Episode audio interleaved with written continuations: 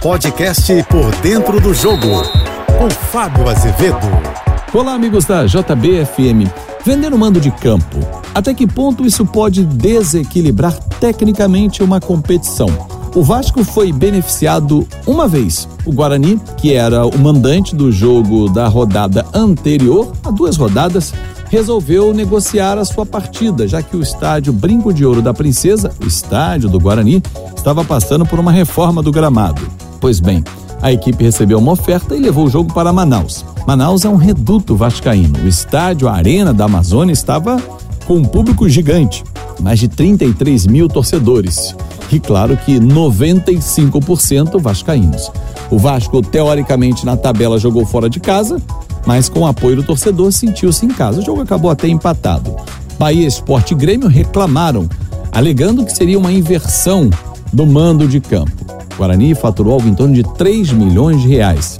Faturamento esse que ele não conseguiria mesmo jogando em casa lá em Campinas. Pois bem, vem mais uma rodada por aí e na 13 terceira Londrina recebe uma proposta para levar o jogo para Cariacica no Espírito Santo, outro reduto vascaíno.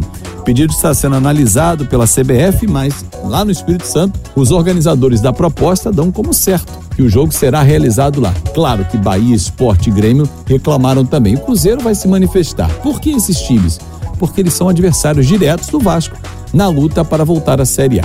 A pergunta que fica é: o regulamento prevê essa inversão do mando de campo? Não é uma inversão, é uma venda, ok? Desde que não haja condições no próprio estádio. O Guarani provou que estava trocando o gramado. Agora, até que ponto desequilibra tecnicamente? Bom, quando a gente fala do Vasco, do Flamengo, eh, do Corinthians, do São Paulo, do Palmeiras, estamos falando de clubes com representatividade nacional.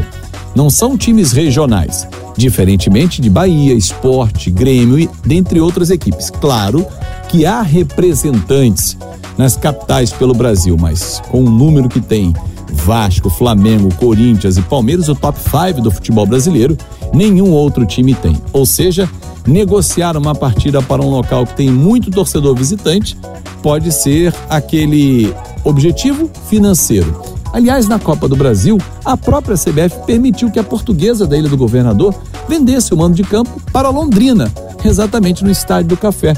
Enfrentou o Corinthians lá, e lá é um reduto corintiano, mas recebeu o equivalente a 350 mil reais e pagou as folhas salariais. Então, cada um sabe onde o calo aperta. A CBF é quem bate o martelo. Eu sou o Fábio Azevedo, a gente se encontra sempre de segunda a sexta-feira no painel JB, primeira edição por dentro do jogo 8h35 da manhã. E no painel JB, segunda edição às 5h50 da tarde. Nas minhas redes sociais, em Fábio Azevedo TV e no meu canal, lá no podcast Pode Rolar. Eu espero vocês também por lá. Ótima semana. Você ouviu o podcast Por Dentro do Jogo.